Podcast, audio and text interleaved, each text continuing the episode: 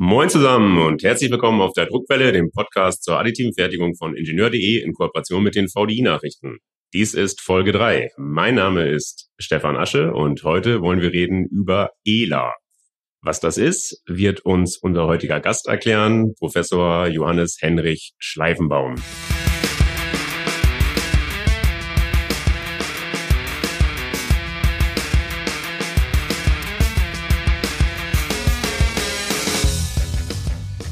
Bevor wir loslegen, möchte ich unseren Gast kurz vorstellen. Professor Schleifenbaum ist Inhaber des Lehrstuhls für digitale additive Produktion DAP an der RWTH Aachen.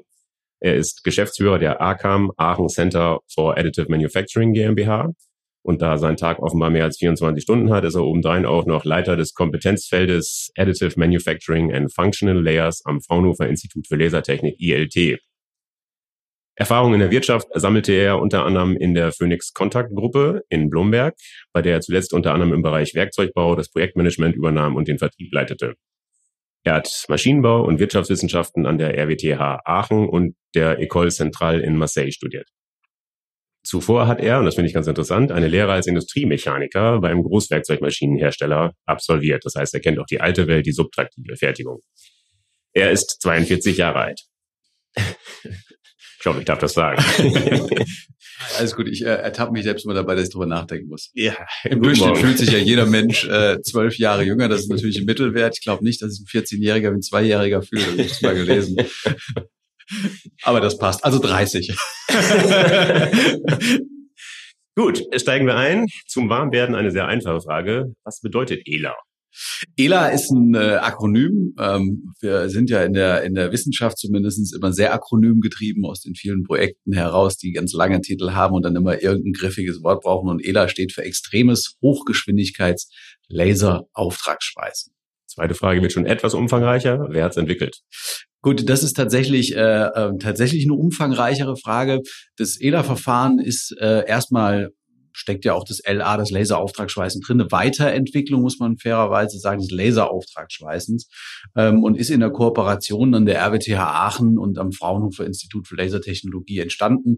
Es gibt auch nicht einen Erfinder, es gibt ein Erfinderteam, ähm, das das vor etwa, ich sag mal in der Größenordnung äh, fünf bis zehn Jahren in den ganz rudimentären Zügen entwickelt hat und ähm, dann über die letzten ähm, ja, fünf Jahre, würde ich sagen, weiterentwickelt wurde, so dass ein stabiler Prozess raus geworden ist ähm, und es auch für verschiedene Applikationen mittlerweile in der Welt da draußen unterwegs ist.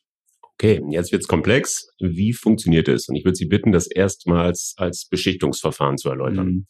Mhm. Gut ist ja schon, dass ich die äh, versucht habe, zumindestens die Wurzeln des ELA-Verfahrens zu erläutern. Das Laserauftragsschweißen ähm, kennt vielleicht der ein oder andere. Ähm, wir haben einen Laserstrahl, der auf ein Werkstück gerichtet ist, dort in der Regel auf dem Fokuspunkt die Oberfläche berührt, sozusagen, auch wenn es natürlich ähm, zumindest äh, in Teilen der Beschreibung masselos ist. Dann wird ein Schmelzbad erzeugt und es werden pulverförmige oder drahtförmige Zusatzwerkstoffe in dieses Schmelzbad injiziert, sozusagen. Dabei müssen wir darauf achten, dass die Wärmebilanz äh, so ist, dass wir das Schmelzbad ständig aufrechterhalten. Äh, und die, hm, ich bleibe mal im vereinfachten Fall beim Pulverwerkstoff, weil das zumindest für das ELA der Fall ist. Diese Pulverpartikel, ähm, die kriegen zwar ein Stück weit Energie ab, aber die kommen in der Regel nicht schmelzflüssig in dieses Schmelzbad hineingetröpfelt, werden absorbiert und bilden dann eben durch die konstante Energiezufuhr des Laserstrahls ähm, weiterhin eine Aufrechterhaltung der Schmelze. Beim ELA-Verfahren ist jetzt im Prinzip, also der Trick ist relativ einfach, die energetische Bilanz nur umzukehren. Das heißt, ich deponiere gar nicht mehr so viel Energie in dem Substrat, ähm, wo ich eben beschichten möchte, auf dem ich beschichten möchte, wäre ein Schwabe, wo ich beschichten möchte, ähm, auf dem ich beschichten möchte, ähm, sondern ich gehe jetzt her und sage, naja, ähm, wenn ich den Schmelz, äh, wenn ich den Partikeln schon ein bisschen mehr Energie mitgebe, dass die vielleicht so gerade die Schmelztemperatur erreichen, also schon schmelzflüssig ankommen, habe ich einen Vorteil, dass diese Zeit, die die Partikel eigentlich vorher beim Laserauftragschweißen brauchten, um in der Schmelze auf Schmelztemperatur zu kommen, dann tatsächlich schon schmelzflüssig in dieses Bad eintauchen und dadurch äh, nicht immer wieder ein konstantes Abkühlen, Aufheizen des Schmelzbades bewirken, sondern tatsächlich einen kontinuierlichen Fluss. Das hat zur Folge, dass ich die Geschwindigkeit, mit der ich das Schmelzbad relativ auf der Oberfläche bewege, deutlich erhöhen kann und deswegen auch extremes Hochgeschwindigkeitslaserauftrag schweißen. Vielleicht ganz kurz zwei Worte zu den Größenordnungen. ähm, oder zu den Größenordnungen, die das ELA vom LA abgrenzen, also das EH ausmachen in dem ELA. Während wir beim Laserauftragschweißen in der Größenordnung ein, zwei Meter die Minute Oberflächengeschwindigkeit erzeugen, ist es beim ELA durchaus im Bereich 200 bis 500 Meter die Minute, also mehr, mehr hundertfaches schneller. Jetzt ist aber die energetische Bilanz immer noch die gleiche. Das bedeutet, dass wir in der Regel sehr viel dünnere Schichten erzeugen. Wenn wir im LA typischerweise bei 300 bis 500 μ anfangen, also einem halben Millimeter, für die Schlosser wie mich in dieser Welt, ähm, äh, sind wir beim ELA bis runter auf 10, 20 Mikrometer. Wir können auch 100 Mikrometer beschichten, aber das sind so typische Größenordnungen, äh, in denen wir uns da bewegen. Und die Schmelzbäder sind auch deutlich kleiner, äh, die da erzeugt werden. Da sind wir eher in so einem Bereich ähm, von einem halben Millimeter, während es beim LA durchaus auch über einen Millimeter bis zu drei, vier, fünf oder sogar noch mehr Millimeter Schmelzbaddimension, Schmelzbadgröße sein kann. Okay, Sie nehmen schon einige meiner Fragen vorweg. Ich möchte vielleicht ganz gerne ganz gerne noch mal zur Veranschaulichung, wie das Verfahren funktioniert. Gibt es eine schöne Metapher, hat mir einer der Miterfinder mal erläutert. Äh, beim Laserauftragsschweißen werden halt Hagelkörner in eine Pfütze geschmissen und beim ELA werden schon flüssige Tropfen in die Pfütze geschmissen. Das heißt, die Hagelkörner müssen nicht mehr auffauen. Finde genau. ich ganz anschaulich. Ja, ich habe mal anders. Das ist halt immer, wenn Sie, äh, Sie sich vorstellen, so ein, ein, ein Glas oder ein Topf zu haben, wo ein Pinchen Wasser drin ist, und da schmeißen Sie eine Kartoffel rein. Äh, da wird erstmal alles kalt. Ne? Und das ist halt genau der, das Thema, dass wir da eben eine sehr heiße Kartoffel sozusagen in ein auch deutlich größeres Baden der Dimension reinschmeißen. Sie haben die Prozessgeschwindigkeit schon angesprochen. Können Sie mir verraten, wie viel Material sich pro Minute beziehungsweise pro Zeiteinheit auftragen lässt? Ähm, gut, das hängt natürlich sehr stark von der eingesetzten Laserleistung ab. Ein typischer Prozess, äh, der vielleicht mit 4 kW unterwegs ist, der wird so in dem Bereich ähm, ein bis anderthalb Kilo die Stunde ist eine Dimension, die da deponiert wird. Ähm, eine andere Dimension, die natürlich ähm, sehr viel äh, interessanter ist, zumindest aus der Beschichtung herausgedacht, ist die Flächenrate, also wie viel Quadratzentimeter, Quadratmeter ähm, pro Zeiteinheit schaffe ich. Ähm, da gibt's durchaus Anwendungen, die in den Bereich bis zu 1000 äh, Quadratzentimeter die Stunde äh, reingehen. Das ist so der Bereich der, ähm, äh, der Serienbeschichtung. Da müssen wir allerdings auch mehr Laserleistung anwenden. Und dann muss man dazu immer noch überlegen, wie dick ist denn die Schicht, die ich deponiere? Ich glaube, das ist auch verständlich. Wenn wir jetzt 100 Mikrometer deponieren, ist die Flächenrate natürlich niedriger bei gleichem energetischen Einsatz, als es bei 50 Mikrometer, also nur der halben Schichtige der Fall wäre. Können Sie ein Beschichtungsbeispiel nennen aus der Praxis? Hm, ja, also sagen wir mal so, das ist ja ähm, die Beschichtung, der deutsche Markt der Beschichtung ähm, die für die äh, meisten sind ja wahrscheinlich Ingenieure unter uns, denken da häufig an PVD, äh, CVD-Verfahren. Typisch kurz erläutern? Äh, Physical und Chemical Vapor Deposition, also eine Gasphasenabscheidung oder eine chemisch induzierte Abscheidung, die da passiert. Äh, typischerweise kennt man das, ähm, wenn man in der, ähm, in der Werkstatt ist, bei der Fräsmaschine, diese gold- und grau glänzenden Wendeschneidblättchen, das sind typischerweise PVD-beschichtete ähm, äh, Werkzeuge, Werkzeugelemente die äh, meistens aber einen dünneren Bereich, zwei bis vier, acht Mikrometer, sowas in der Richtung dick beschichtet werden. Es gibt aber einen ganz anderen interessanten Bereich, das ist der des thermischen Spritzens. Ähm, da muss ich einmal einen Bogen schlagen und ausholen. Das thermische Spritzen funktioniert im Prinzip ähnlich, nur dass hier nicht die Energie über einen Laserstrahl beigeführt wird, sondern über ein, ähm, über ein Brenngas, was gezündet wird, typischerweise im ähm, Hochgeschwindigkeitsflammspritzen in Kerosin. Ähm, und in diesen Kerosin-Brennstrahl äh, wird dann eben ein Pulver injiziert. Das wird hoch beschleunigt, deswegen heißt es Hochgeschwindigkeit, Flammspritzen, Hochgeschwindigkeitsflammspritzen. Das O steht noch für Oxide, aber das ähm, Seiten, Seitenarabeske. Und diese Partikel werden dann sehr stark beschleunigt und verklammern auf der Oberfläche. Ähm, die werden also nicht komplett schmelzflüssig sein, sondern eben durch einen Verkrimpungseffekt dort abscheiden. Typischerweise entstehen dabei ähm, Restporositäten äh, und dann haben wir eben so ein Thema wie Korrosion. Ähm, das ist mal ein Fall, wo das ELA interessant ist, weil wir einfach dicht und schmelzmetallurgisch sind, das heißt Korrosionsschutz bieten. Ein anderer Bereich, der durch das ELA angegangen wird, ist das ganze Thema Hardverchrom. Ähm, alle möglichen Menschen auf dieser Welt kennen das unter dem Stichwort REACH und ROS, ähm, also sozusagen die Gefahrstoffverordnung nenne ich es jetzt mal ein bisschen vereinfacht, zugegebenermaßen, der EU, die da eben sagt, dass gewisse Elemente, die für uns Gesundheit gefährdend sind, aus den Produktionsprozessen raus müssen. Und dazu zählt eben auch das Hardverchrom, weil da ein Chrom 6 ähm, ähm, drin ist, das äh, zumindestens aus, aus meiner Sicht nachweislich auch kanzerogen ist, also Krebs ähm, krebswirkend, was da raus muss. So, und das sind jetzt so Bereiche, wo wir reingehen können, weil wir eben schmelzmetallurgisch anbinden. Und wenn man sich anguckt, was heutzutage alles thermisch gespritzt und äh, verchromt wird, dann hat man eine ziemlich gute Idee, wo ELA alles angewendet werden kann. Und das kann eben zum Beispiel sein die Hydraulikindustrie, ähm, das können irgendwelche Kolbenstangen sein. Ähm, das kann natürlich auch das Beispiel, äh, in dem wir das äh, derzeit noch nicht in der Serie ist, aber in der Anwendungserprobung ist das Thema Bremsscheibe sein, wo eine Verschleißschutzschicht drauf gemacht wird, um äh, beispielsweise elektromobile Bremsscheiben vor Korrosion zu schützen oder auch äh, vor Abrasion bei den etwas schwereren Fahrzeugen, die massiver bremsen müssen. Ähm, das können alle möglichen Drehdurchführungen sein, alles, wo irgendwo Korrosion und Abrasion beherrscht und wirkt. Das Thema Bremsscheiben finde ich sehr spannend. Es hat auch ein Riesenmarktpotenzial. Wenn von allen PKWs die Bremsscheiben entsprechend beschichtet werden würden, wäre der, wäre der Verschleiß sehr viel geringer, die Umweltbelastung wäre geringer, die Optik des Autos würde aufgewertet werden, weil wir keinen Rost mehr haben. Ja. Was ist da Stand der Dinge? Wie weit ist die Marktdurchdringung beziehungsweise wie marktnah ist das Verfahren diesbezüglich? Ähm, die Marktdurchdringung ähm, der Laserhochgeschwindigkeitsbeschichtung auf Bremsscheiben ist noch nicht vorhanden sozusagen, weil es noch in der Entwicklung ist. Tatsächlich ist es aber so, dass verschiedenste, eigentlich alle OEMs, ähm, also alle Automobilhersteller und alle Zulieferer dieser Welt äh, schon in den Bremsscheiben-Tests sind. Das heißt also beschichtete Bremsscheiben vorliegen haben. Ähm, das ist tatsächlich äh, dann ein relativ langwieriger Prozess, weil natürlich diese Bremsscheiben, das ist ein sicherheitskritisches Bauteil, auch auf entsprechenden Prüfständen mit entsprechenden Brake Pads ähm, auch gepaart werden müssen. Kann man sich vorstellen, jetzt machen wir eine knallharte Schicht da drauf. Vorher war es ein Grauguss ähm, oder ein Gusseisen, muss man richtigerweise sagen. Ähm, das sind ganz andere Tribo, also ähm, äh, tribologische Systeme, ganz andere Verschleißpartner. Ähm, wir haben aber ein, ein, Produkt, äh, was tatsächlich schon im Markt etabliert wurde. Das ist die iDisk ähm, von ähm, bei Porsche eingesetzt. Die setzt tatsächlich auf ein Flammspritzverfahren. Äh, das ist äh, das eben beschriebene Verfahren, ist aber relativ aufwendig von der Produktionsstrecke.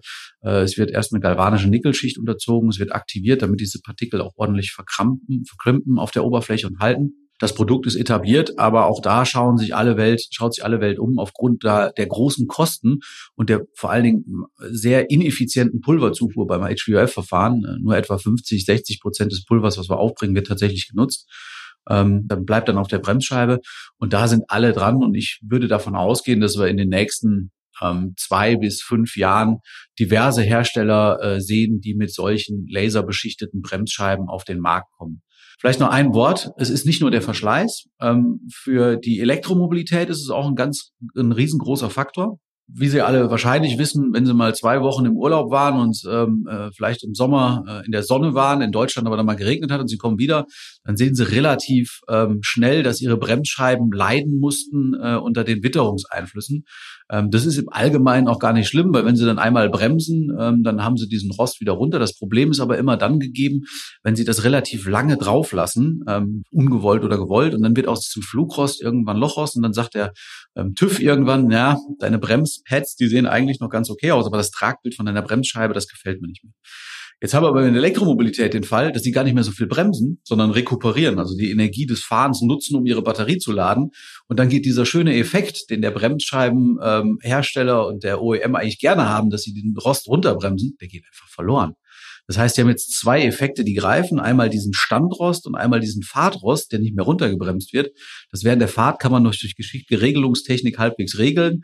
Ähm, dann wird nur ein Stück rekuperiert und dann wird ein bisschen Energie wieder aus der Bremsscheibe genommen, um das runterzukriegen. Aber das ist natürlich auch ein Riesenvorteil. Also wir bringen eine Korrosionsschutzschicht auf und eine Verschleißschutzschicht. Und dieses ganze Thema des, des Rostbefalls, der nicht nur ein optisches, sondern auch wirklich ein technisches Problem ist, der geht komplett verloren. Wenn Sie sagen, wir bringen das auf, wer ist wir? Gibt es da eine Ausgründung aus der RWTH oder aus dem ACAM? Genau, es gibt eine, äh, es gibt eine Ausgründung äh, aus dem Bereich des Aachener Campus. Das ist ähm, die Firma HPL Technologies, die das unter der Marke Vecodur ähm, in den Markt treibt. Die hat sich zum Ziel gesetzt, nicht nur dieses Beschichten ähm, zu etablieren, sondern das in der Prozesskette abzubilden, weil das Thema Schleifen ähm, auch ein wesentliches Thema ist. Warum ist das so? Wir bringen Pulverkörner auf. Da kann man sich vorstellen, das ist eine relativ raue Schicht. Wenn man so eine Bremsscheibe vor Augen hat, dann sollte die aber bitte nicht rau sein, weil wir wollen ja kein, keine, kein Werkzeug ähm, bauen, sondern einen Tribopartner. Und ähm, dann ist es tatsächlich so, dass diese Schichten auch nachbearbeitet werden müssen. Wenn ich da jetzt aber eine hochharte Verschleißschutzschicht Fachwort MMC, ähm, ein ähm, Multimaterial, also eine Metallmatrix mit keramischen Körnern, zum Beispiel Wolframkarbid aufbringe. Äh, die Fachleute kennen das auch aus der Werkzeugtechnik. Da weiß man nie so ganz genau, was ist denn eigentlich Werkzeug und was ist Werkstück. Ähm, also wir müssen einen Teil dieser Schicht wieder runterbringen und das stellt auch extreme Anforderungen an die Schleiftechnik. Ähm, und die Firma hat sich mit dem Partnernetzwerk äh, zum Ziel gesetzt ähm, und jetzt auch in einem erstmaligen Wurf eine Pilotmaschine installiert und äh, in, sehr, in Kleinserie Scheiben beschichtet und geschliffen, die eben genau dieses System komplett abbilden. Okay, jetzt mal abseits von der Bremsscheibe. Welche Materialien lassen sich insgesamt mittels ELA verarbeiten bzw. auftragen? Im Vergleich ähm, zum, wie immer im Leben muss es ja so sein, wenn es Vorteile gibt, muss es auch Nachteile geben. Äh, Im Vergleich zum thermischen Spritzen ist die Materialpalette ähm, zumindest noch, muss man sagen, deutlich kleiner. Äh, es ist auch ein anderes Anwendungskollektiv. Äh, wir sind im Schmelzmetallurgischen unterwegs. Das heißt, in erster Näherung ist immer gut, wenn so ein Werkstoff schweißbar ist. Äh, da gibt es zum Beispiel für den Korrosionsschutz ähm, die typischen ähm, nickelbasierten Alloys 718, 625, ähm, also nickelbasierte Nickelbasislegierung, klassische Edelstähle wie ein 316L, also ein Chrom-Nickelstahl, der da eingesetzt wird. Ähm, Im Bereich der, des Umweltschutzes ist Nickel manchmal nicht so gewollt. Dann gibt es nur chromhaltige Stähle, bei denen das funktioniert. Und natürlich auch andere äh, Werkstoffe, chrombasiert wie Stelite, ähm, und dann kommen wir schon ganz tief in die, in die Anwendungstechniken rein, was ich eben gesagt habe, äh, eben tatsächlich auch Verbundwerkstoffe. Das heißt, kabidische Werkstoffe, die in einer Metallmatrix sitzen, Chromkabide, ähm, das eben genannte Wolframkabid, Siliziumkabide, Niobkabide. Also da gibt's eine ganze Palette und da muss man immer schauen, was ist der konkrete Anwendungsfall. Wie gesagt, wir teilen die Welt, auch wenn es nicht ganz richtig ist, in Korrosion und Verschleiß. Sie hatten eingangs die minimalen Schichtstärken schon erläutert. Wenn wir jetzt mal von oben gucken, welche Schichtstärken sind maximal möglich? Gibt es da eine Grenze? Ja, irgendwann werden wir halt wieder sehr stark ins Regime des Laserauftragsschweißens gehen. Von daher gibt es da keine harte Grenze, sondern das ist ein fließender Übergang. Ähm, aber wenn wir mal ähm, vielleicht eine, eine fiktive Grenze sehen und sagen, okay, ELA fängt irgendwo so in dem Bereich 20 bis 50 Meter pro Minute Oberflächengeschwindigkeit an. Alles schneller ist ELA, alles langsamer ist Laserauftragschweißen. Ähm, dann würde ich sagen, dass in diesem Bereich 20 bis 50 Meter durchaus auch äh, 500, 600 μ und mehr Schichtstärke erreicht werden können. Aber dann fängt eben wieder dieser Bereich an Richtung Laserauftragschweißen. Ähm, dann werden die die, die Raupen, die Schweißraupen, die wir erzeugen, auch deutlich besser erkennbar, während wir bei diesen dünnen ELA-Schichten eher vom, vom, vom Feeling her, wenn ich wirklich mit der Hand drüber gehe, eher so aus dem Bereich 3D-Druck äh, inspiriert sind, also eher eine, eine Mikrorauheit, aber keine Welligkeit mehr da drin sind. Funktioniert das ELA nur bei rotationssymmetrischen Teilen? Jein. Ähm, die, Überleben, was ich eben gesagt habe, es gibt nie irgendwas, äh, nie einen Vorteil ohne einen Nachteil. Ähm, so ist die Welt. Tatsächlich brauchen wir die hohen Oberflächengeschwindigkeiten und die erreichen wir natürlich wunderbar, wenn wir irgendwas drehen und einfach äh, den Laserstrahl das Pulver fix halten. Wenn wir das jetzt in die drei, dritte Dimension äh, ziehen wollen, also wenn wir sozusagen wirklich prismatische Werkstücke äh, beschichten und auch Feature drauf aufbauen wollen, brauchen wir natürlich eine extrem schnelle Kinematik ähm, und die muss nicht nur extrem schnell sein, also die muss nicht nur die besagten 200 Meter die Minute erreichen, sondern die muss natürlich auch extrem schnell beschleunigen. Ähm, und zwar ähm, haben wir mal ausgerechnet, dass das in dem Bereich 5G, also fünffache Erdbeschleunigung ungefähr sein muss, äh, noch gar nicht so sehr aus dem Prozess heraus, äh, aber aus Wirtschaftlichkeits- und Ökologischkeitsgründen. Warum? Weil wir ähm, den Pulverstrahl nicht so fein dosieren und so schnell schalten können wie den Laserstrahl. Das heißt, wenn wir jetzt um eine Ecke fahren, ähm, müssen wir ja äh, entweder sehr schnell beschleunigen können, damit der Laser und der Pulverstrahl die ganze Zeit anbleiben. Wenn wir so ein sogenanntes On-the-Fly-Verfahren machen, das heißt, wir fahren äh, über den geraden Steg hinaus eine Schleife, um dann den Orthogonalsteg anzusetzen, würden wir den Laserstrahl ausschalten, das Pulver aber weiterlaufen lassen.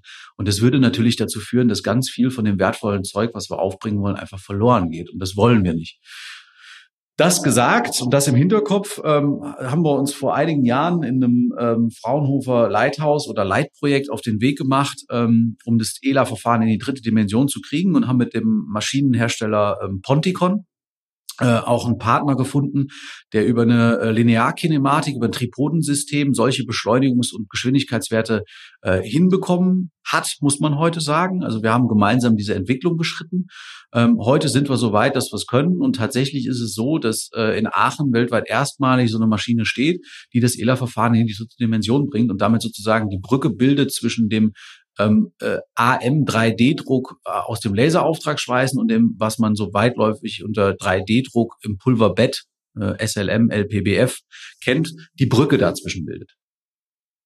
Ich finde es unglaublich, dass man mit einem, ich habe den Prototypen gesehen von dem Drucker, dass man in einem solchen Drucker solche Geschwindigkeiten erreichen kann.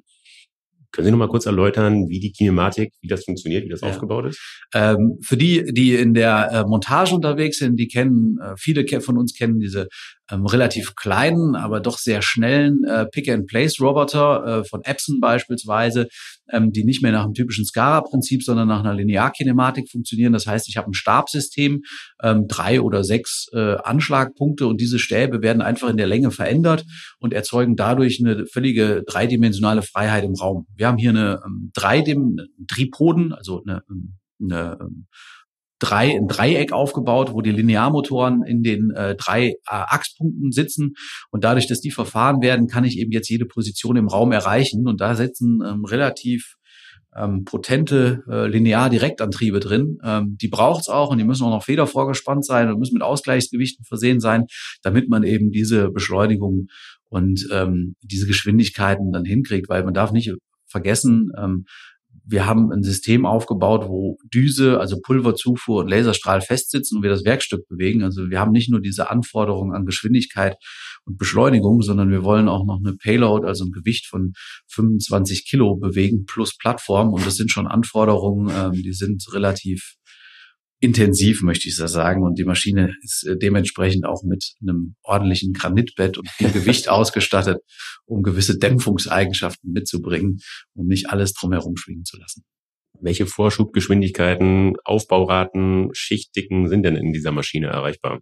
Also wir sind äh, mittlerweile soweit. Wir haben uns zum Ziel gesetzt, 200 Meter die Minute ähm, bei 5G zu erreichen. Und ich kann sagen, dass wir so bei 98 Prozent Erfüllungsgrad sind. Ähm, Wobei diese, muss man auch fairerweise sagen, diese 200 Meter die Minute bei 5G und den genannten 25 Kilogramm Payload, das war halt eben aus einer Rechnung heraus, um zu sagen, naja, so in die Richtung müssen wir. Das ist kein fixer Wert. Und sagen, dann haben wir ELA erreicht, ähm, sondern das war sozusagen das Lastenheft, was wir uns selbst aufdiktiert haben, äh, wo wir ambitioniert rangegangen sind, auch, ähm, sagen wir mal, drei Jahre Entwicklungszeit gebraucht haben, um das jetzt zu erfüllen. Also das sind die äh, Dimensionen, die wir schaffen. Ähm, die Schichtigen, die wir derzeit realisieren, sind so im Bereich 50 bis 100 Mikrometer. Ähm, jetzt fängt ja das ganze Spiel noch weiter an. Äh, nur dadurch, dass ich eine Maschine gebaut habe, habe ich ja noch keinen äh, vollständig etablierten Prozess. Das heißt, all das, was wir in den letzten Jahren auf Rotation äh, erreicht haben, müssen wir jetzt in prismatisch und dreidimensional übertragen. Da sind wir aber ganz optimistisch. Und da ist natürlich auch wunderbar das Anwendungsfeld ähm, von eben wirklich wie wir es nennen, prismatische Beschichtung. Das heißt, einfache Bleche, die heute thermisch gespritzt werden, dann in Zukunft flächig zu beschichten, aber auch komplexe Werkzeuge, die jetzt repariert werden müssen mit minimalem Wärmeeintrag oder zum Beispiel ähm, Turbinenschäufelchen jetzt hier am Flughafen. Das ist relativ ruhig. Gut, das ist dieser Tag am Flughafen eigentlich immer.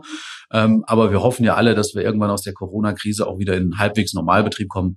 Und dann wird es halt so sein, dass diese ähm, Schätzwert meinerseits ähm, 25 Millionen Turbinenschäufelchen, die jährlich repariert werden, ähm, auch von so einem Verfahren maximal profitieren können, weil wir einfach viel filigraner, ähm, sophisticated, mir fällt gerade das deutsche Wort nicht ein, ähm, bleiben wir bei filigraner und präziser reparieren können, was wir alles vorher nicht konnten. Können Sie vielleicht nochmal die Aufbauraten in Relation setzen zum LPBF, Laser Powder Bed Fusion Verfahren und zum Laserauftragsschweißen? Können Sie das nochmal ähm, vergleichen? Äh, da bin ich der, der typische Ingenieur, der sagt, es kommt drauf an. Ähm, wenn wir jetzt heute mal so eine vier Laser ähm, Pulverbettmaschine nehmen, dann sind wir so in der Größenordnung bei einem Stahlwerkstoff. Wie gesagt, das hängt immer sehr stark von der Dichte ab. Man kann sich mal merken, äh, so ein Kölschglas pro Stunde, also zwei Kilo dicker Daumen, ist da ungefähr aufbaubar. Ähm, wenn wir jetzt in äh, die ganz anderen Extreme gehen, also im Laserauftrag schweißen mit wirklich 20, 30 Kilowatt, also wirklich massiv, da reden wir aber nicht mehr vom 3D-Druck oder vom, vom, vom AM da, im eigentlichen Sinne, sondern vom Beschichten, dann können wir auch durchaus, und das haben die Kollegen in Dresden wunderbar gezeigt, mit Breitstrahldüsen 14, 15 Kilo die Stunde auftragen, also ähm, mehrere, ähm, mehrere ganzzahlige Multiplikatoren mehr. Im ELA reihen wir uns in den Bereich des, ähm, des 3D-Drucks ein. Zwei Kilo die Stunde sind so typische Werte, die man da ähm, erreichen, ähm, erreichen kann. Man kann natürlich auch, wenn man dünnere Schichten noch erzeugen möchte ähm, und mit weniger Laserleistung rangeht, auch kleinere Aufbau, kleiner geht ja irgendwie immer, ähm, kleinere Aufbau, Aufbauraten, Beschichtungsraten erreichen. Ähm, und mit, wenn wir dann in den Bereich, ähm, sagen wir mal so 10 Kilowatt plus gehen, dann kommen wir auch deutlich über die zwei Kilogramm pro Stunde hinaus. Aber das ist sozusagen eher im Bereich 3D-Druck zu verorten, mit ähm, einer Perspektive in den Bereich LA von den Beschichtungsraten reinzugehen. Im Metall 3D-Druck, das am, weitest, am weitesten verbreitete Verfahren ist immer noch das LPBF, Laser Powder Bed Fusion. Glauben Sie, dass 3D-ELA irgendwann mal tatsächlich eine Alternative dazu werden kann? Eine Ergänzung. Eine Alternative glaube ich nicht. Ich, ich habe auch nie geglaubt und ähm, bin auch kein Vertreter davon, dass wir jetzt ähm, die, die, die Frästechnologie oder die Erodiertechnologie mit dem 3D-Druck ad absurdum führen. Ähm, das, das ist halt für den Außenstehenden sind solche ähm, plakativen Beispiele immer gut zu greifen und das kann ich auch verstehen. In der technischen Realität des Produktioners ähm, und des äh, Entwicklers ist es aber schon so, dass wir mit einer Werkzeugkiste unterwegs sind und nicht äh, jedes Problem, äh, wie mir mal ein, ein, befreundeter Unternehmer gesagt hat, nicht jedes Problem ein Nagel ist und nicht alles mit dem Hammer äh, erschlagen kann, ähm, sondern wir eben für die verschiedenen Probleme auch verschiedene Werkzeuge brauchen. Ähm, und da äh, sehe ich das eben genau so, dass das 3D-ELA eine Ergänzung sein wird für beispielsweise größere Bauteile, für beispielsweise die ähm, 3D-Reparatur, ähm, für hybridadditive Fertigung. Das heißt, wenn ich nicht auf einem flachen Substrat starten will, ähm, sondern eben in den Bereich gehe, dass ich ein, eine Vorform beispielsweise druckgegossen oder geschmiedet habe und dann darauf gehe, das sind Ergänzungen, die Sinn machen. Wie sieht die Oberfläche nach dem Druck aus? Ähm, ähnlich dem 3D-Druck. Ähm, also was heißt, wir haben nicht mehr dieses, was man typischerweise aus dem Laserauftragsschweiß kennt, diese Welligkeit der einzelnen Schweißrauben, die erkennen Sie nicht, die kennen Sie auch nicht, wenn Sie mit dem Mikroskop drauf gucken. Ähm, wir haben typischerweise eben raue Oberflächen, wie es auch aus dem 3D-Druck bekannt ist, die dann je nach Anwendungsfall durch einen Finishing-Prozess nachbearbeitet werden können und müssen. Da bedienen wir uns aber der Mittel, die wir aus dem 3D-Druck kennen. Das heißt, das ganz klassische ähm, Fräsen, Drehen ist natürlich ein Fall bei den eben genannten MMCs, Metallmatrix-Kompositwerkstoffen, da müssen wir dann mit dem Schleifen oder mit dem Superfinishen rangehen, äh, weil das einfach nicht mehr drehbar ist in dem Sinne. Ähm, und alles andere kann man dann eben entsprechend genauso machen. Das heißt Elektropolieren, Gleitschleifen, was man eben so kennt aus der Welt der Werkzeugkästen, die ich ja eben versucht habe zu beschreiben. Gelesen habe ich, dass im Vergleich zum Laserauftragsschweißen eine kleinere Wärmeeinflusszone vorliegt. Das sei ein Vorteil des Verfahrens. Können Sie das kurz erläutern? Warum ja. ist das so?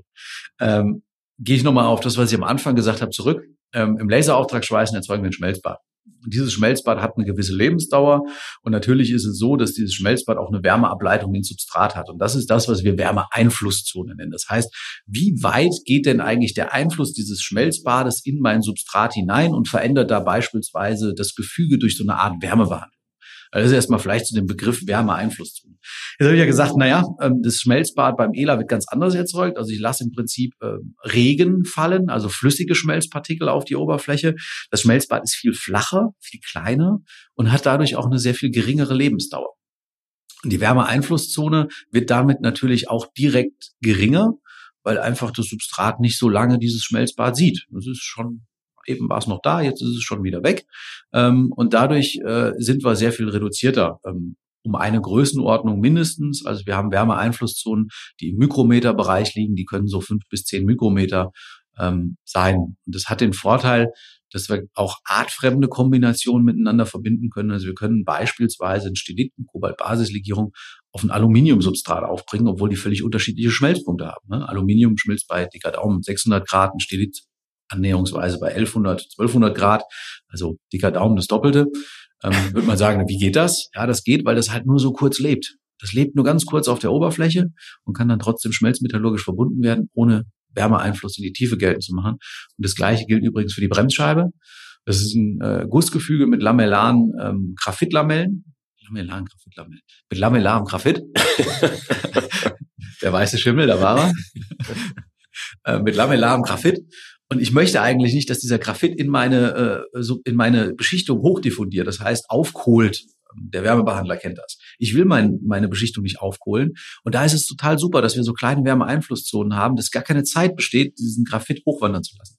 Und das sind Vorteile, die einfach durch die Geschwindigkeit entstehen, ähm, die aber, ähm, wie würde man jetzt im, im, ähm, im, im äh, Wirtschafts-, in der, in der Ökonomie sagen, das sind Windfall Profits. Ähm, die kommen einfach mit der Geschwindigkeit einher, aber sind in vielen Bereichen ein Vorteil. Okay, wir haben jetzt viel über die Kinematik unter anderem gesprochen. Äh, was wir jetzt noch nicht im Detail besprochen haben, ist die Gestaltung der Ausbringungsdüse. Das ist, glaube ich, ziemlich Rocket Science, diese Düse. Können Sie da ein bisschen was zu erklären? Ja, also die Düse, ähm, da äh, werden mich jetzt auch wieder viele meiner lieben Kollegen ähm, für Jagen und sagen, oh, was hast du da wieder gesagt? Es gibt tatsächlich, ähm, also viele meiner Kollegen, wir verdienen, vielleicht muss man ein bisschen weiter vorne anfangen. Es gibt verschiedenste Konzepte, wie ich dieses Pulver mh, hm, aufbringen kann. Allen gemein ist, jedenfalls alle die, die äh, ELA betreiben, dass wir einen Laserstrahl in der Mitte haben und dann versuchen, Pulver so konzentrisch wie möglich zuzuführen. Das hat ein paar Vorteile. Ähm, wenn ich möglichst konzentrisch bin, kann ich die Richtung wechseln und kann unterschiedliche ähm, naja, ähm, Richtungswechsel eben vollführen, ohne dass ich äh, der Schweißer kennt das stechend oder schleppend arbeite, unterschiedliche Prozessregime aufbauen muss, sondern möglichst kontinuierlich bin. Jetzt versucht man diese Kontinuität über verschiedene Dinge zu erreichen. Ähm, es gibt ganz einfach angefangen ähm, eine Dreistrahldüse, das heißt, äh, um diesen Laserstrahl herum werden einfach drei Löcher in so einen Düsenkörper gebohrt und da wird Pulver zugeführt. Dann gibt's das mit äh, fünf, sechs, sieben und jetzt können sie, äh, was weiß ich noch, wie viele Löcher da reinbohren, bis sie den Schweizer Käse eben da haben ähm, sozusagen das Rad ähm, über ein Polygon annähern. Und ähm, das machen wir auch. Aber wir haben auch ein Düsensetting, äh, wo wir das tatsächlich kontinuierlich koaxial, wie wir das nennen, zuführen. Das heißt, wir haben keine Bohrungen in diesem Düsenkörper, sondern einen kontinuierlichen Ringspalt. Ähm, das heißt, wir schrauben letzten Endes zwei Koni ähm, unterschiedlicher Winkel aufeinander äh, und führen dadurch unseren Pulvergasstrahl zu. Äh, und der Vorteil, der dabei entsteht, ist zum einen eben, dass ich eine wirkliche Kontinuität ähm, in dieser koaxialen Pulverzufuhr habe ähm, und zum anderen aber eben auch ähm, eine möglichst große Pulvermenge, apropos hohe Beschichtungsraten, über diesen koaxialen Spalt äh, zuführen kann. Und als dritten Vorteil dass ich über diese Koaxialität, ähm, weil ich das ja auf einem ähm, beispielsweise ultrapräzisen Drehapparat herstellen kann, äh, dazu führe, dass ich einen minimierten Pulverfokus habe. Was bedeutet das? Ähm, wenn man jetzt sich vorstellt, ich führe drei Bohrungen in einem Düsenkörper aus, dann haben die natürlich alle per Definition einen gewissen Winkelfehler. Das heißt, die werden nicht auf demselben Punkt im Laserstrahl aufeinandertreffen, sondern so einen leicht verwaschenen ähm, Fokuspunkt des Pulvers erzeugen. Das kriegen wir mit der koaxialen Düse etwas besser hin. Und das hat wiederum den Vorteil, dass ich eine Maximierung der Pulvereffizienz erreiche. Ich habe eben ganz am Anfang mal so in einem Nebensatz gesagt, warum brauchen wir eigentlich die 5G? Naja, wir wollen ja auch ökonomisch denken, möglichst viel von dem, was wir da reintun, auch wirklich für das Werkstück, Werkstück nutzen. Und ähm, das funktioniert nur, wenn ich den Pulverfokus kleiner als den Laserstrahl habe, damit möglichst viel aufgeschmolzen wird. Ich muss also diesen Pulverfokus, der entsteht, gegenüber dem Laserstrahlfokus sehr gut justieren können und sehr fein gegeneinander einstellen können, damit möglichst viel auch im Schmelzbad landet und nicht als Sprayover, wie wir das nennen, in die Welt da draußen verloren geht. Und das gelingt eben mit dieser Coax-Düse ganz hervorragend. Damit kann ich sehr kleine Pulverfoki einstellen und damit kann ich dieses Prozessregime vom ELA bestmöglich bedienen, ähm, um tatsächlich nicht nur Geschwindigkeit, sondern auch Pulvereffizienz typischerweise größer 90 Prozent zu erzielen. Das heißt, äh, weniger als 10 Prozent gehen verloren. Ähm, Im Vergleich zu dem, was die thermischen Spritzer äh, erreichen, so 50, 60 Prozent, ist das schon ein, ein ganz gewaltiger Sprung nach vorne. Dieser Ringspalt, den Sie skizziert haben, wie breit ist der? Äh, unterschiedlich, je nachdem, was für ähm, Pulverfördermengen äh, ich habe, der fängt so irgendwo in der Größenordnung 100, 120 Mikrometer an, aber kann durchaus auch bis 300, 500 Mikrometer hochgehen. Kann man sich vorstellen, je mehr Pulver ich pro Zeiteinheit da durchdrücken muss, desto mehr ähm, Spalt brauche ich halt. Das ist ja letzten Endes Kontinuitätsgleichung. Ähm, der Spalt bestimmt dann über die mit der Geschwindigkeit zusammen die Ausprägungsmenge. Wie groß sind die Pulverpartikel, die Sie da durchdrücken? Ähm, das äh, ist jetzt auch wiederum unterschiedlich. Äh, typischerweise sind wir beim Laserauftragsschweißen eher in der Fraktion oberhalb des 3D-Drucks, also so Größenordnung 50 bis 120 Mikrometer. Ähm, typische, typische Korngrößenverteilung ist ähm, 53 bis 90 oder 53 bis 105. Ähm, zur Erinnerung, im 3D-Druck sind wir eher eine, eine Stufe drunter, 10 bis 45, 10 bis 53 so in der Ecke. Und ELA ist jetzt je nach Anwendungsfall in beiden Regimen zu Hause. Also wir können das klassische 3D-Druckpulver verwenden, 10 bis 50, dicker Daumen, aber wir können auch einen weiteren Spread benutzen. Ähm, das sehe ich dann am Ende des Tages auch in der Oberfläche tatsächlich. Je gröber das Korn, was ich reinstecke, desto gröber die Oberfläche, die ich hinterher rauskriege. Finde ich, klingt spannend, das Verfahren 3D-ELA. Die Frage ist nun, ab wann kann ich so eine Maschine kaufen? Ähm, jetzt bin ich äh, äh, auf der Seite äh, des Tisches äh, Wissenschaftler und sage, wir haben eine Maschine gekauft, also scheint sie kaufbar zu sein. Ähm, da äh, freue ich mich, dass wir mit der Firma Ponticon einen wirklich guten Partner gefunden haben, der sich auch getraut hat, das zu machen. Das muss man wirklich, es war ein Abenteuer. Das ist ein Abenteuer. Aber äh, das finde ich ist in Deutschland ja auch ähm, das wahnsinnig Tolle, dass wir mit äh, den vielen hochkompetenten, innovativen und vor allen Dingen mutigen Mittelständlern ähm, ich will jetzt nichts gegen die Konzerne sagen. Ich bin ja selbst in zumindest in einem Mittelstandskonzern groß geworden. Aber es gibt natürlich auch Wahrheiten, die erst entstehen jenseits des äh, rechenbaren Excel-Sheets mit äh, Amortisation und Return of Invest. Und da gibt's halt eben so, so tolle Partner, die das wirklich ähm, durch die Tür bringen. Die werden jetzt gerade belohnt weil sie eben so eine mit uns gemeinsam so eine Maschine äh, entwickelt haben und die ist jetzt ähm, auch äh, auf dem Markt erhältlich. Äh, und wir machen die Prozessentwicklung dazu, um das dann auch wirklich als Paket in Zukunft ähm, verfügbar zu haben. Was kostet der Spaß? Oder was wird der kosten? Naja, das hängt, glaube ich, sehr stark davon ab, ähm, was das für eine konkrete Kinematik ist. Ähm, dazu bin ich jetzt auch zu wenig in dem Unternehmen äh, Ponticon äh, zu Hause. Aber ich würde mal sagen, dass das in der Größenordnung sicherlich ähm, siebenstellig sein wird, je nachdem, was ich dann da für Prozessbeobachtungssystem habe, ob ich das eher in den Bereich der Wissenschaft reinschieben möchte, um Materialentwicklung, ein riesenspannendes Thema, ähm, zu betreiben, oder ob ich es tatsächlich als Jobshop betreibe, wo vielleicht gar nicht so eine ähm, komplexe Kinematik drin ist. Da sind wir sicherlich auch eher im Werkzeugmaschinenbereich vermute ich jetzt mal, ohne da jetzt einen Price Tag setzen können und wollen. Aber da würden wir sicherlich auch in dem, in dem Themengebiet irgendwo 600.000, 700.000 Euro unterwegs sein. Wenn es komplex wird, ähm, dann wird es in der Regel auch teuer. Das muss man ja fairerweise sagen. Wer gehört Ihrer Meinung nach zur Zielgruppe des 3D, 3D-ELA-Verfahrens? die ähm, äh, sicherlich die ganzen Repair-Shops äh, dieser Welt, mh, die da unterwegs sind, um im Bereich äh, Turbinenbau, stationär wie fliegend, äh, im Bereich Werkzeugbau möglichst schnell und möglichst ähm, hochqualitativ hochwertige Beschichtungen, Reparaturen ausführen zu können. Überall da, wo wir komplexe Geometrien haben, die wir bislang eigentlich nicht schmelzmetallurgisch beschichten konnten. Ähm, all das sind Dinge, äh, die sicherlich einen, einen, hochgradig interessanten Anwendungsfall darstellen. Aus meiner Sicht ähm, der universitären, der Forschersicht ist natürlich auch das Thema Werkstoffentwicklung hochgradig spannend. Ne, wir haben jetzt das Thema im Pulverbett wissen wir, ähm, für alle die, die schon mal in so eine Maschine reingeguckt haben, die Pulver sehen ja alle mehr oder weniger grau aus, können aber trotzdem unterschiedliche Chemie haben. Ähm, die sind aber in der Regel als ein Material da zur Verfügung. Beim, vielleicht auch nochmal ganz kurz einen Bogen machen, beim ähm, Laserauftragschweißen, wie eben aber auch beim ELA, ist es ja so, dass wir über sogenannte Pulverförderer das Pulver eben nur lokal an den Laserstrahl, an die Energiequelle bringen. Und jetzt ist es tatsächlich so, dass wir in diesem Thema, äh, wie wir es nennen, Rapid Alloy Development, eine Möglichkeit haben, elementare Pulver in unterschiedliche Pulverförderer zu tun und erst in der Schmelze die eigentliche Legierung zu erzeugen.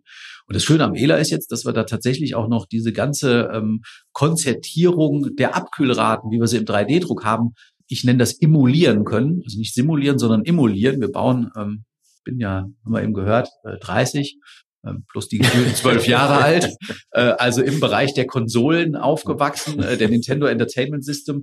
Äh, und der ein oder andere in meiner Altersklasse kennt das vielleicht, ähm, dass man heute eben diese Konsolen auf einem PC emulieren kann. Das heißt, sie bilden eine Umgebung, in der sie dann eben diese Konsolenspiele tatsächlich auch auf einem PC machen können. Und wir reden da von einem Werkstoffentwicklungsemulator. Das heißt, wir können den 3D-Druck von den Abkühlbedingungen emulieren und können jetzt tatsächlich einerseits Chemie, aber andererseits eben auch diese Erstarrungskinetik, die in solchen Prozessen drinsteht, emulieren, indem wir einfach die Geschwindigkeiten äh, unterschiedlich machen. so kann man auf einen so einer, weiß ich nicht, 200 Millimeter im Durchmesser liegenden Substratplatte ähm, tatsächlich 150 Legierungssysteme auf einmal testen und muss keine aufwendige Laborschmelze mehr stellen, was ein ganz spannendes Thema ist.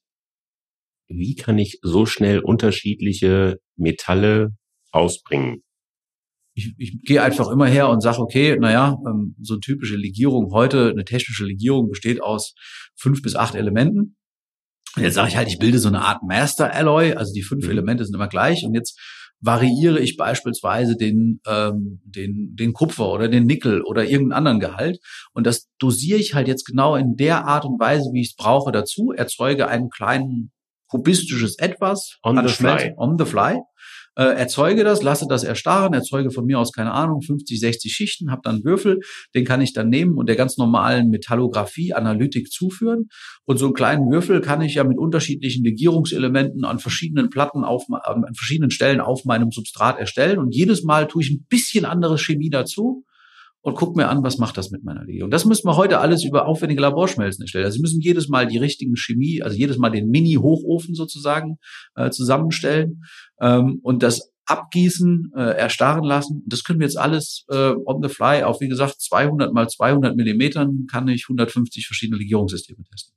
Sie können während des Druckprozesses die Pulverfraktionen verändern. Ja. Wie habe ich mir da die Pulverzuführung vorzustellen? Das verstehe ich nicht. Hm, also äh, da bedienen wir uns erstmal von der Pulverzuführung relativ konventioneller Technologien. Ähm, das sind Scheibenförderer, das sind Bürstenförderer, da gibt's äh, viel. Das ist aus dem Bereich des thermischen Spritzens, aus dem Bereich des Laserauftragsschweißens bekannt.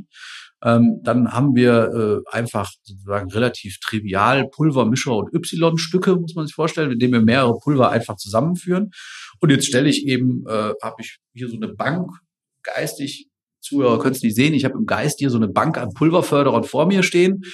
Das sind jetzt nicht die, was weiß ich, 90 Elemente aus dem Periodensystem, die uns alle zur Verfügung stehen. So viel werden wir jetzt nicht da stehen haben, aber vielleicht sagen wir so acht bis zehn in der Größenordnung. Ähm, und dann gehen wir halt eben her und sagen jedem Pulverförderer genau an der richtigen Stelle, jetzt bitte fördern und jetzt bitte aufhören zu fördern ein bisschen vereinfacht gesprochen, die haben Trägheit, da braucht man noch ein bisschen mehr ähm, Equipment drumherum, Pulverschalter, die schnell schalten, damit ich auch mit diesen Geschwindigkeiten mitkomme.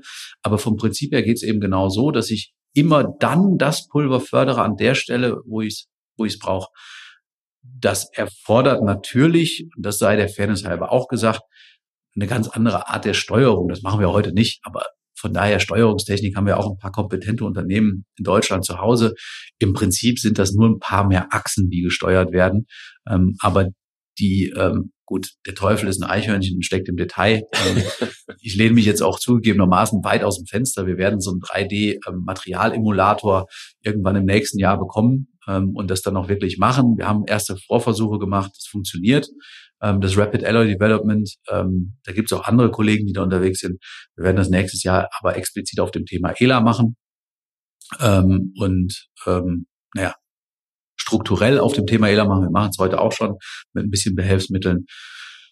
Und dann gucken wir mal, wie diese zehn Pulverförderer sozusagen, die äh, in der äh, Synonym als Achse verstanden werden können, die können wir steuern, das klappt. Die Pulverschalter kennen wir auch gut und äh, gradierte Materialien können wir schon herstellen. Es gibt ein paar ganz interessante Artikel äh, auch aus der Nature raus, ähm, wo wir sozusagen damastartige Stähle herstellen, also mal mehr, mal weniger Kohlenstoff da reinbringen.